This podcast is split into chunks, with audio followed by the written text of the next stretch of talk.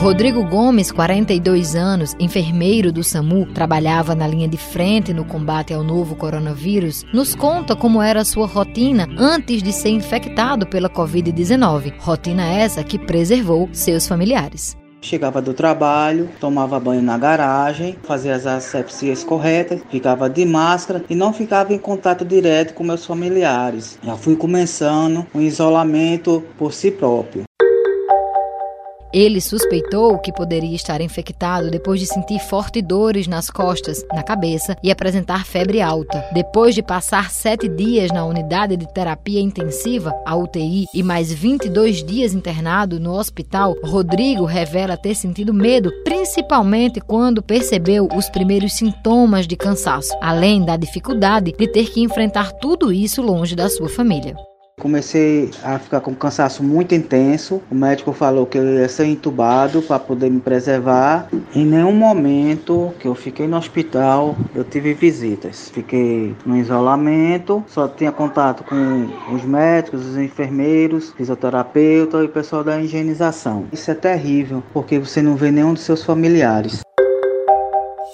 O enfermeiro, que ainda tem sequelas da doença, segue em tratamento fisioterapêutico. Conta também sobre os medos que sua família sentia ao vê-lo no hospital.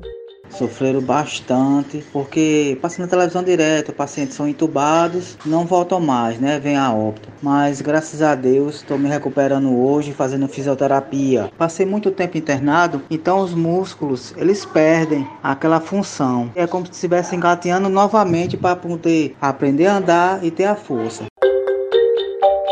Rodrigo não vê a hora de voltar ao trabalho e poder contribuir na linha de frente contra o coronavírus. Quero voltar para o meu trabalho no SAMU, na USA Covid, que vai diretamente com pacientes que têm o Covid. Quero voltar novamente a essa batalha. Vamos vencer esse vírus, se Deus quiser. Isso vai passar.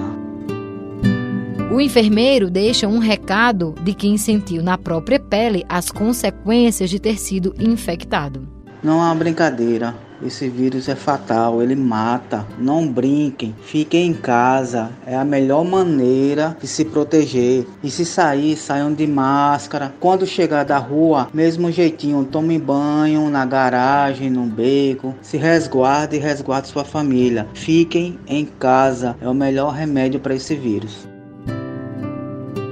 com os trabalhos técnicos de João Lira, gerente de jornalismo Marcos Tomás, Raio Miranda para a Rádio Tabajara, emissora da EPC, empresa paraibana de comunicação.